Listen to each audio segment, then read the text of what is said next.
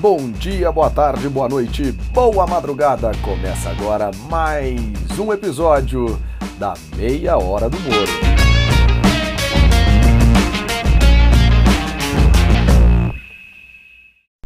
Começando hoje mais uma Meia Hora do Moro. Bem-vindo, amigo ouvinte, bem-vinda, amiga ouvinte.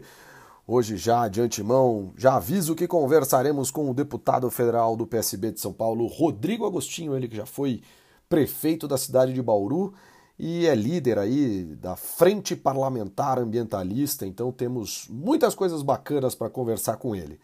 Hoje, ainda na meia hora do Moro, como vocês já sabem, temos o nosso grande chefe na Toscana, falando das curiosidades gastronômicas e já vou aproveitar e fazer aqui o, o jabá do nosso chefe da Toscana.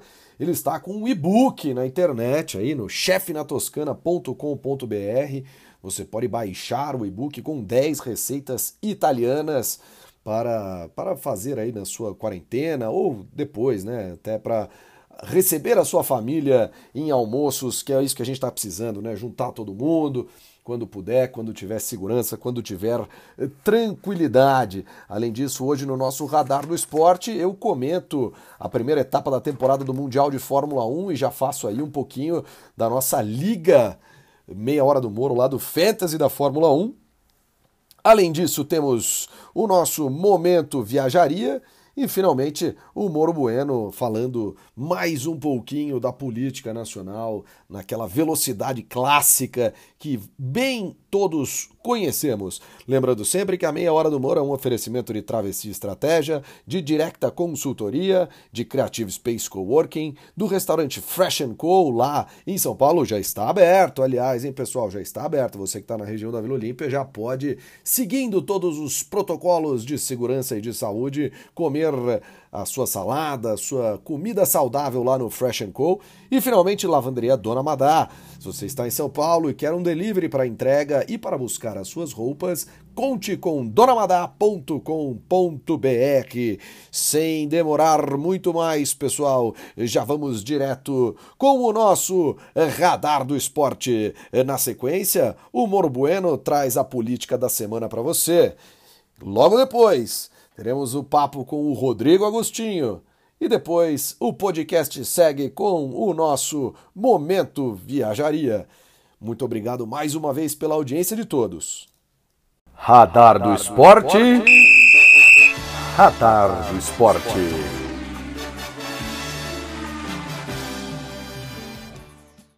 No Radar do Esporte de hoje, eu falo um pouquinho da primeira etapa do Mundial de Fórmula 1 que foi realizada lá na Áustria, no autódromo Red Bull Ring, vitória de Valtteri Bottas, seguido do nosso Charles Leclerc, que fez, que fez milagre com a Ferrari, que não estava andando nada na reta, e um terceiro lugar impressionante do Lando Norris de McLaren.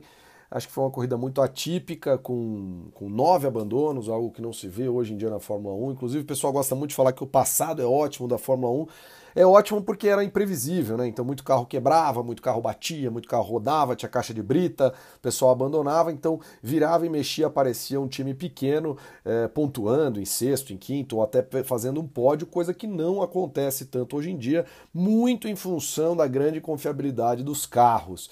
Isso embaralhou bastante a liga do Fantasy da Fórmula 1, que está sendo liderada lá pelo time do Tico Tayar, mas eu vou frisar aqui que o nosso Thiago ele utilizou o seu Mega Driver da primeira parte da temporada, então ele triplicou o Lewis Hamilton, que o que não foi exatamente o melhor caminho, porque afinal o Lewis Hamilton chegou apenas em quarto lugar. Aliás, fica a dúvida se Hamilton vai ter fôlego é, para já na próxima semana, considerando que a Mercedes aparentemente tinha muitos problemas de câmbio, vai conseguir é, é, chegar bem na próxima corrida lá no próprio Red Bull Ring na Áustria, o Grande Prêmio da Estíria. Eu admito que eu vou apostar na Mercedes de novo, porque é o carro que é o melhor carro, que anda melhor, que é o mais rápido nos últimos quatro anos, dá para tentar dar um crédito para ele. Eu falei meio rápido da Fórmula 1, que eu queria até falar mais. Primeiro porque na semana que vem tem corrida, então eu vou comentar de novo. Na outra semana tem corrida, então eu vou comentar de novo. Vou fazer o comentário aqui da Fórmula 1, mas eu quero falar um pouquinho da história aí, do, do, grande rebuliço, grande embrólio da final do Campeonato Carioca, da final da Taça Rio. Então eu vou, eu vou só enumerar os pontos e aí quem ouvir puder me ajudar depois, eu agradeço para semana que vem. Não tô nem pensando no resultado do jogo, tô pensando nesse embrólio da televisão. Então vamos lá, o Flamengo não assinou com a TV Globo para transmissão do campeonato. Legal. Até então, o campeonato era coberto pela Rede Globo, que, que, cujo contrato vigorava na lei antiga, na qual tanto o mandante como a equipe que não é a mandante da partida precisam autorizar o seu direito de imagem para transmissão. Legal. A medida provisória do presidente Bolsonaro muda todo o esquema e transforma é, é, apenas o mandante precisa autorizar ou precisa é, apenas ele é responsável pela transmissão do jogo. Então o Flamengo transmite partidas do Campeonato Carioca como mandante, como por exemplo contra o Boa Vista, seguindo a regra da medida provisória. Então a Globo desencana do Campeonato Carioca porque a Justiça avaliou que o contrato, apesar de ter sido assinado lá atrás, teve que seguir a regra da MP que foi aspas da semana passada. Nesse contexto todo, a justiça manda a Globo transmitir a semifinal entre Fluminense e Botafogo, é, sobretudo porque não tinha o Flamengo na história. Então, passada a semifinal, a justiça diz então que a Globo não tem que transmitir a final, porque afinal o Flamengo joga e não tem contrato com a Globo. Já tá uma maluquice. O mando para a final é sorteado de acordo com o regulamento do campeonato que todo mundo assinou e fica para o Fluminense. Então o Flamengo, que lá atrás tinha usado da medida provisória para valer só para o mandante transmitir a partida pela Flá TV no YouTube, questiona e pede para compartilhar o mando dizendo que afinal Basicamente, o Flamengo fez passar uma medida provisória para valer só para o mandante e quando não é mandante, ele tem que compartilhar o mando. É uma questão maluca, sem clubismo algum. Eu defendo que a gente tem que sempre ter uma situação é, é, é, de, de, de apoio entre os clubes, porque só assim a gente vai ter clubes fortes, campeonatos fortes e a gente quer ver competição. Agora, a coisa foi bizarra. O contrato com a Globo vale, é, foi firmado antes da medida provisória e aí a medida provisória valeu para os jogos do Flamengo na primeira fase. O regulamento foi feito o regulamento do campeonato foi feito antes da MP e aí para esse caso a MP não vale, é o que o Flamengo está falando. Gente, é uma confusão tremenda. É, vamos, no final das contas, nem sei quem vai transmitir o jogo hoje, vamos assistir e na semana que vem a gente comenta um pouquinho mais disso, que é literalmente bizarro. Meu radar do esporte ficou até comprido em função disso, mas eu aguardo aí os comentários de todos. Beleza, pessoal? Um abraço e até semana que vem.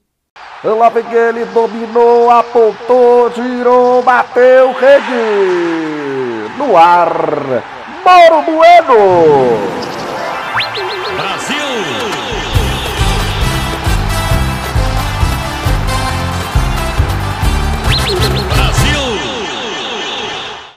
Bom dia, meus amigos, boa tarde, minhas amigas, boa noite a todos os ouvintes e boa madrugada àqueles que estão do outro lado do mundo. Moro Bueno chegando mais uma vez trazendo as notícias brasileiras para você. E a verdade verdadeira é que a grande notícia da semana é que o presidente da República, Jair Messias Bolsonaro, fez que foi, voltou, não teve jeito e pegou o coronavírus. Mas será que pegou mesmo, meus amigos?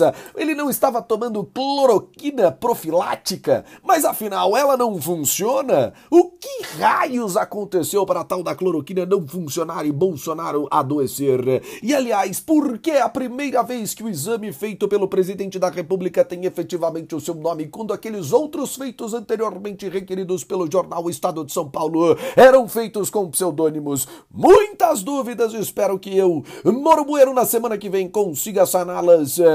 E e a verdade é essa. E daí, presidente? É só uma gripezinha. Um grande abraço. Brasil! Hoje aqui na meia hora do Moro a gente conversa com o deputado federal Rodrigo Agostinho, ele é do PSB de São Paulo, ex-prefeito de Bauru, e ele trabalha bastante com a questão ambiental. Antes de qualquer coisa, deputado, muitíssimo obrigado é, por estar aqui na meia hora do Moro hoje. É, é um prazer falar contigo. Eu que agradeço.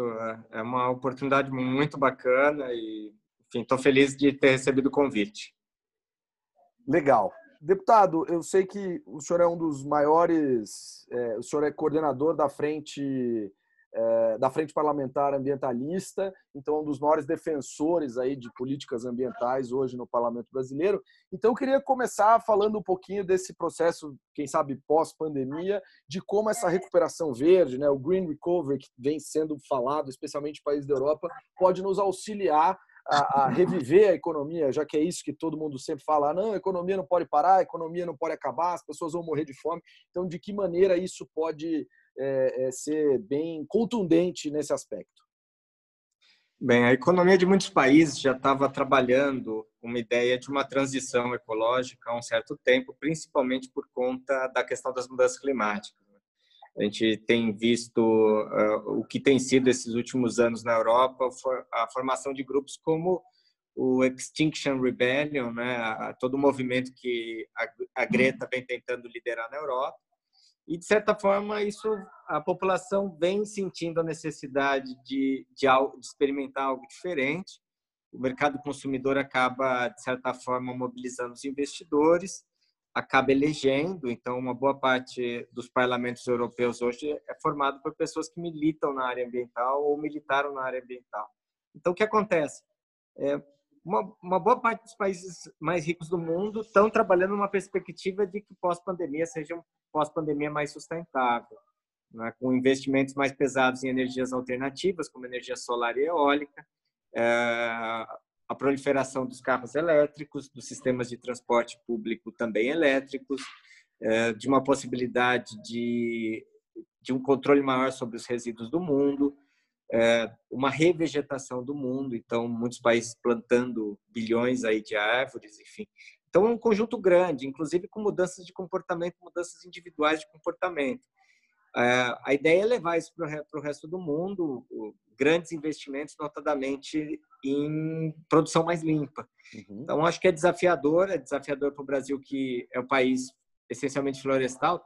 Temos ainda metade da nossa cobertura do, do país é, de, de, florestas, mas o Brasil também é o país que mais destrói no mundo. Né? A gente destrói é, oito vezes mais do que o segundo colocado, então é assustador isso. E, e tem sido um pouco mais difícil esse discurso aqui dentro.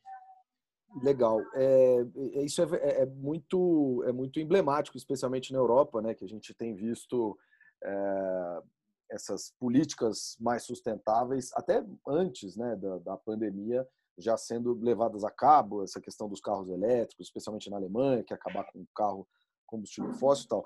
Mas aí, deputado, o pessoal sempre vai, muitas vezes, né, já seguindo aí nessa toada da economia, o pessoal pode perguntar: puxa vida, mas na Europa é mais fácil você ter um carro elétrico, você andar de bicicleta, porque tem infraestrutura para as pessoas. O Brasil talvez ainda precise de investimentos em infraestrutura. Mas acho que essa fala não é tão verídica, né? Olhando para a floresta amazônica, por exemplo, é muito mais lucrativo você usar a floresta de modo sustentável do que simplesmente derrubar e vender madeira, certo? Acho que é meio por aí, né? Sim, é, se a gente pensa do ponto de vista global, sim. Agora, o cara que está lá vendendo madeira ilegal, ele está pensando numa forma de arrecadar dinheiro e botar no próprio bolso. Sim. O grileiro de terra que está por trás de uma organização criminosa, ocupando terra pública, derrubando e vendendo essa terra, não está muito preocupado com isso. Então, a grande questão é como é que a gente faz a conciliação, né? Como é que a gente valoriza a floresta em pé? Como é que a gente dá um destino adequado para as terras públicas na Amazônia? Como é que a gente cria uma estratégia de desenvolvimento para a população que vive nos estados da Amazônia, sem que a gente precise continuar derrubando floresta? Então, acho que esse é o, é o grande debate que precisa acontecer. O Brasil está perdendo o bonde da história.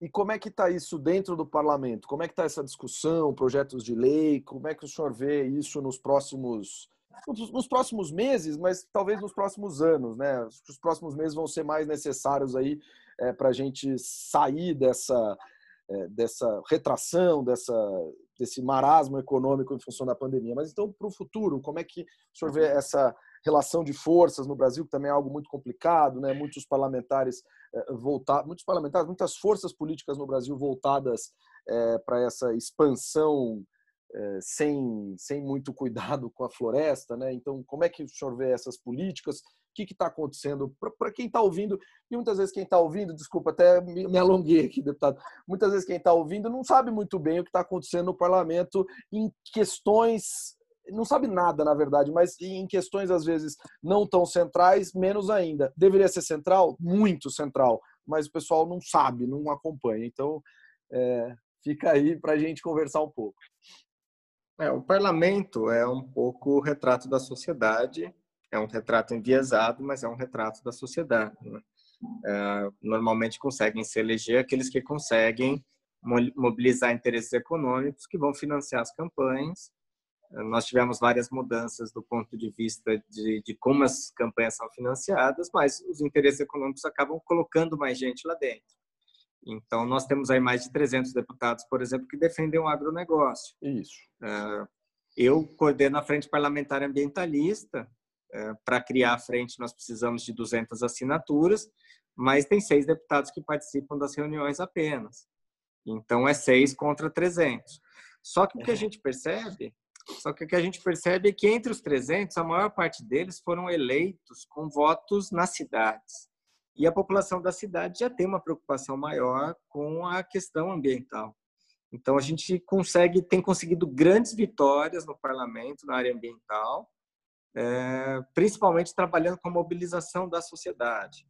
Então a gente faz um engajamento, a população participa, a população em cada um dos estados cobra os seus deputados e aí mesmo deputados ruralistas acabam ajudando de certa forma a, a, em projetos ambientais ou para segurar projetos que são danosos para a questão ambiental, como foi agora recentemente com a medida provisória da grilagem de terras. Uhum.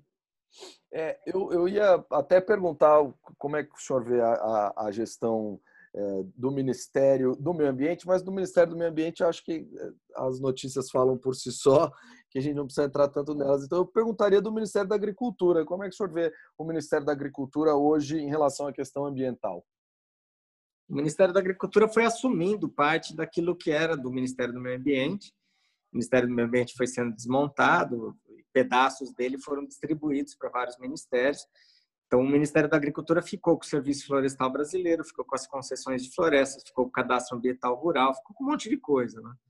E aí o que acontece? Cada vez mais uh, o Ministério da Agricultura vem ganhando espaço, vem ganhando força, vem assumindo uma série de outros setores econômicos, como por exemplo o setor da pesca. Uh, a agricultura, uma parte da agricultura exportadora já entendeu que a questão da sustentabilidade é importante. Então tem uma parcela aí de, de players do agro que tem ido lá fora, que vão exportar, que vão fazer contrato, tal, que está percebendo que se não entrar nessa onda vai ficar para trás. Uh, tem muitos investidores. Ninguém vai comprar. A França já avisou que tá. A França está louca para devolver um navio inteiro de soja para o Brasil. E não é difícil que algo, algo semelhante aconteça. Agora, o que a gente tem também é que tem um agro que a gente chama de ogro, né? Tem um, um ogro que quer, quer ampliar a produção a qualquer preço, né? Então, é. vou dar um exemplo. Só na Bahia, na região do Mato Piba, na Bahia, esse ano a Secretaria do Meio Ambiente da Bahia autorizou o desmatamento de 34 mil hectares de cerrado para plantar soja. Né? Então, você tem o, o agro que está preocupado, mas tem um agro que não está nem aí, que é mais ampliar a produção e, e continuar derrubando floresta. Então, assim, essa conciliação que eu acho que é, é um desafio. Né? A gente sabe que, como o Brasil tem muita plantação, muita produção, o Brasil também usa muito agrotóxico. Muito. Só que não precisa usar coisa muito velha, né? Então, assim, o, o, Ministério da Agricultura liberou mais de 400 novos agrotóxicos aí. E a hora que você vai ver as fórmulas, é tudo coisa velha, coisa que já está proibida em outros países e, tá, e é novidade aqui, sabe? Então, umas coisas assim que você fala, não é possível um negócio disso, né? Enquanto outros países estão avançando para uso de biotecnologia, é, agrotóxicos menos tóxicos para o meio ambiente, enfim, o Brasil está tá na contramão da história e para as pessoas, né, deputado? Porque a verdade é que se você tem uma plantação X e o agrotóxico mata a pessoa, ela no longo prazo mata você mesmo, né? Enfim. É, bom, seguindo essa toada do, do Ministério do, da Agricultura, o senhor acha que essa recuperação verde pós-pandemia, esse green recovery mesmo, pode ser capitaneado mais pelo Ministério da Agricultura e de que forma? Porque a gente fala muito das coisas sustentáveis, mas o Brasil, naturalmente, país super agrário, precisa é, é, que essas práticas sustentáveis não sejam apenas nas cidades, mas também nas plantações, aquela coisa eventualmente de agrofloresta. Tem um sítio lá em Socorro, interior de São Paulo, não é tão perto de Bauru, que até falei para meu pai certa vez, pai, vamos fazer uma mini agrofloresta aqui e tal. Então, como é que o ministério, como é que é, é essa conciliação do ponto de vista da agricultura com a recuperação verde aí no pós-pandemia? Bem, a agricultura também está interessada do ponto de vista de receber investimentos. O Brasil tem perdido, na verdade, um volume assustador de dinheiro externo. Nós uhum. perdemos agora, na pandemia, 50 bilhões de dólares de dinheiro que estava aqui, que tava, ia ser investido aqui, em geração de emprego aqui, e os investidores levaram embora. Aí, como é que fica esse negócio? Nós precisamos recuperar esse recurso. Para recuperar esse recurso, a gente também precisa assumir o discurso de quem está lá fora. É. Né? O discurso, principalmente, de onde tem dinheiro. Os Estados Unidos vai investir quase tudo dentro dos próprios Estados Unidos. Agora, você tem Canadá, você tem toda a Europa, você tem Japão, você tem uma boa parte da Ásia que está disposta a investir e está procurando investimentos mais sustentáveis. Uma, uma boa parte desses países também tem metas bem audaciosas no Acordo de Paris, Uhum. E para que essas metas sejam atingidas, esses países vão ter que compensar suas emissões em outros lugares. Né? Ah, então, a transição ecológica se faz muito com isso. O agro brasileiro percebeu que aí tem uma grande oportunidade. E eles estão se organizando de maneira muito intensa para ser, serem grandes captadores de green bonds, certo. Né? que são títulos verdes que estão sendo criados aí pelo mundo, né? nesse novo New Deal aí, e que ninguém sabe ao certo como é que isso vai acabar sendo internalizado no Brasil. Mas eles estão uhum. loucos, está todo mundo de olho, está todo mundo falando a mesma língua, enfim, e todo mundo de olho nesse dinheiro. Inclusive aquelas pessoas que não têm o mínimo respeito com o meio ambiente. Né? Tem muita gente que, para muita gente, árvore boa é árvore no chão, floresta boa é floresta no chão, mas está louco atrás dos green bonds aí, enfim, dos, dos verdinhos aí pelo mundo é, o, essa conciliação realmente eu vejo como uma situação muito complicada, por tudo isso que a gente tem discutido aqui, veio discutindo né, no, no podcast.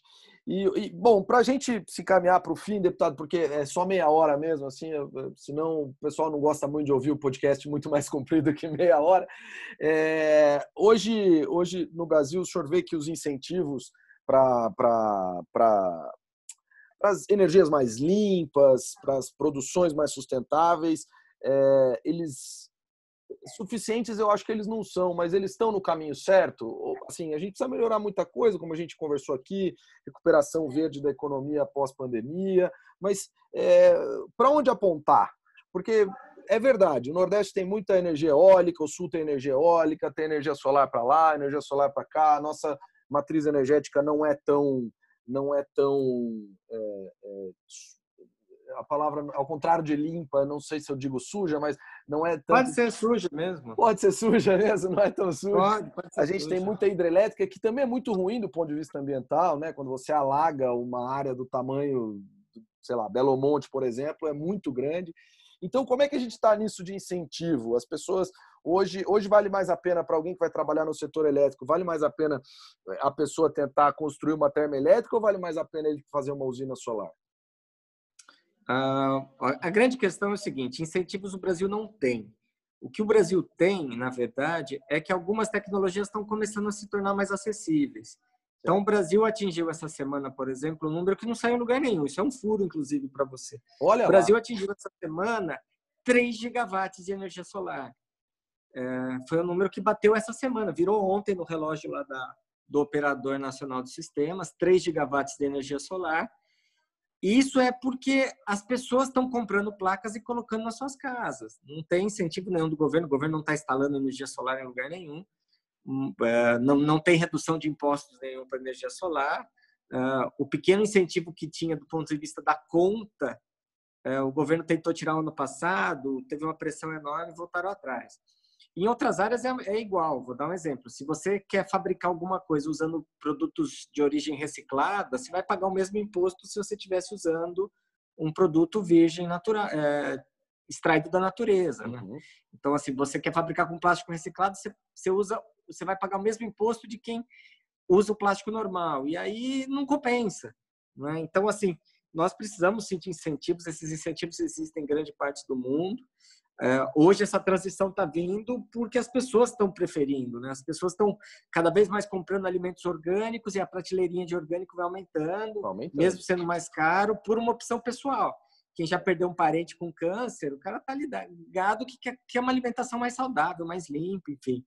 Uh, muita gente que pode. Hoje, para você botar energia solar numa casa, é o preço de um carro popular, né? Então, assim, não é para todo mundo, mas para quem pode, a pessoa está colocando.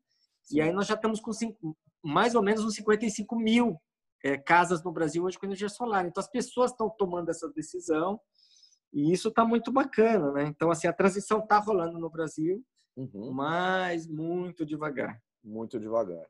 É, e o duro é que a transição ela não vem só na energia, né? Ela tem que vir na energia, na menor produção de lixo, na utilização de sustentável de recursos em geral. E aí, aí, aí é que mora o negócio, né? A gente até estava durante nossa conversa, muitas vezes as pessoas estão é, é, mais preocupadas com o próprio umbigo do que qualquer outra coisa. A verdade é essa, né? Então, é, então fica sempre muito complicado. É, deputado, alguma, alguma mensagem para o pessoal que escuta no pós-pandemia, que vai acabar, para a gente fazer uma recuperação verde, sustentável? Vamos.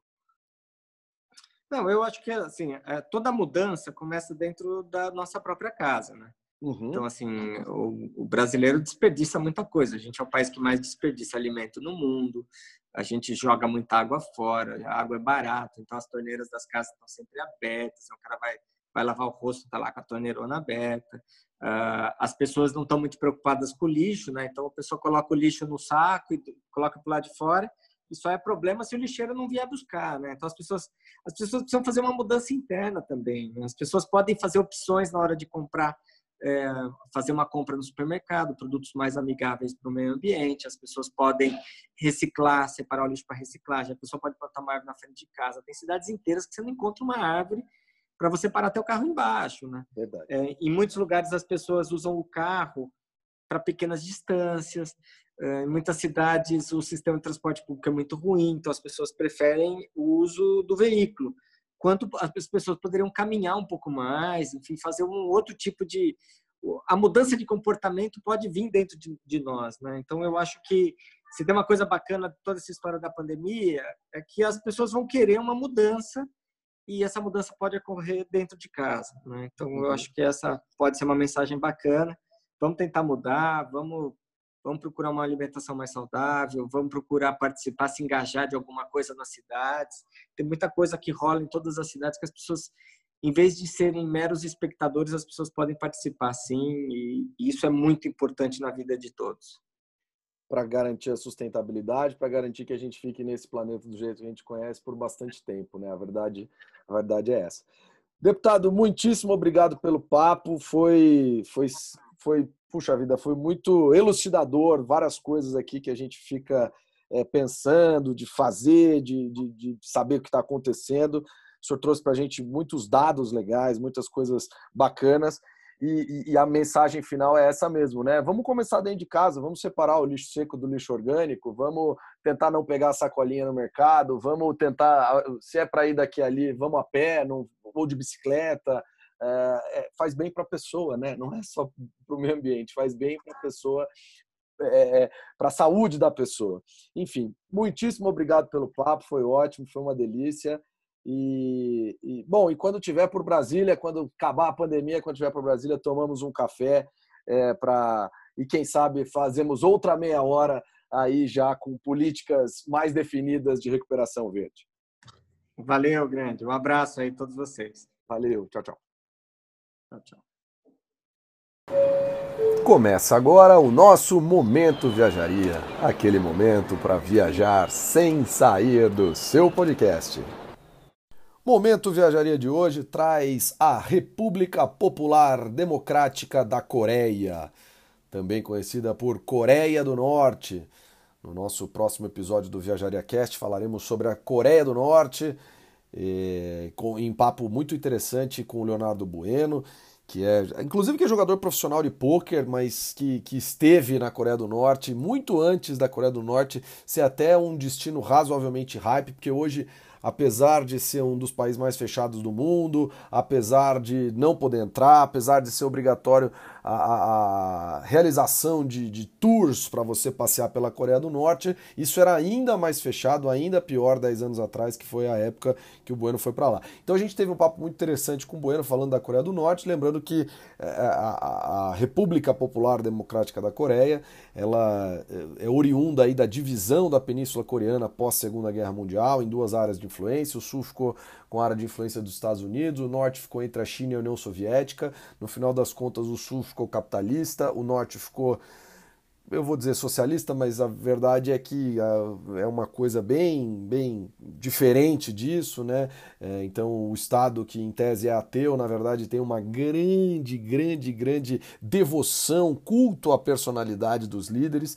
Então, a Coreia do Norte é realmente um lugar muito sui generis e a gente fala de lá, fala da nossa estadia lá na Coreia do Norte no próximo podcast do Viajaria. Então, fica aí é, a Coreia do Norte sempre que é um programa que a gente já queria fazer há bastante tempo, então está aqui. Momento Viajaria. Lembrando, para ir para a Coreia do Norte você precisa de um tour, existem empresas especializadas que fazem isso, mas explicaremos tudo isso no nosso, no nosso próximo podcast do Viajaria.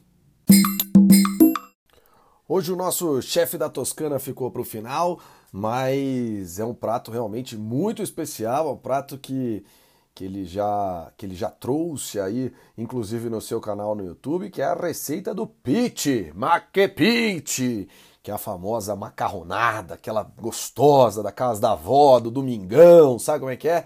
Então ele conta pra gente um pouquinho da história do pite. Vamos lá com o nosso chefe na Toscana. Lembrando, hein, gente? Siga o chefe na Toscana, Diego Calvin, no Instagram, arroba chefe na Toscana. Siga e curta, inscreva-se, curta, compartilhe, ative o sininho do nosso Chefe na Toscana no YouTube, youtube.com/barra Chefe na Toscana. E como eu já disse anteriormente aqui no podcast, ele acaba de lançar o seu primeiro e-book com 10 receitas italianas para que dão água na boca lá no, no, no site chefenatoscana.com.br. Vamos lá, meu querido, conte-nos sobre o pitch. Olá, amigo João, olá, ouvintes da Meia Hora do Moro. E nós aqui com mais uma semana de curiosidades gastronômicas. E hoje falaremos sobre o famoso pite. Pite, este formato de massa muito conhecido na Toscana. E a maior curiosidade é que ele não surge na Toscana e sim no Lásio, na região da grande capital Roma, mais precisamente na cidade de Viterbo, que faz ali o confim à região toscana. E esta massa famosa, que é considerada praticamente vegana, uma coisa contadina, como se diz aqui, uma coisa do interior mesmo, ela leva só farinha, água sal, em alguns casos um pouco de azeite, mas o interessante é que ela não leva ovos, como a maioria das pastas italianas.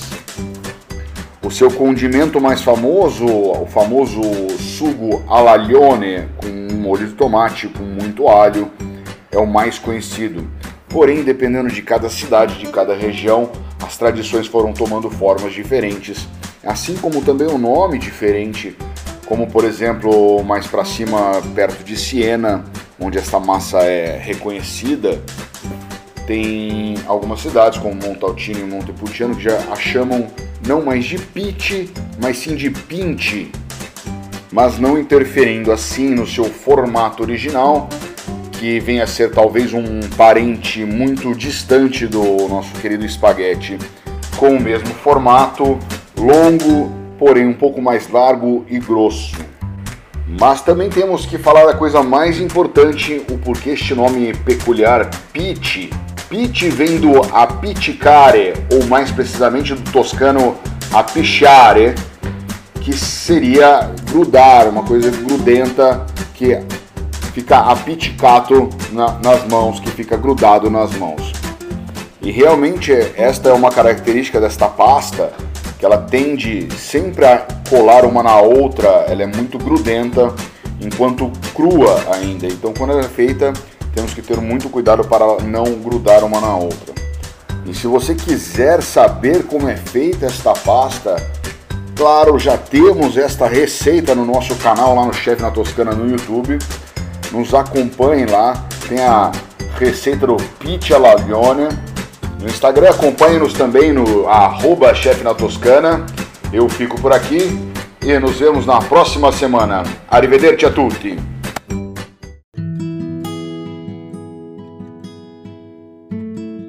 Pessoal, e o que mais você precisa saber nesta semana? Olha, gente, nesta semana que já ninguém mais aguenta live, eu já virei fã do canal do Denilson Show no YouTube, especialmente o quadro Seleca, que nada mais é que a sua reação para alguns vídeos. É tosco, eu admito, mas eu gosto muito e dou muita risada com a forma que ele fala Seleca.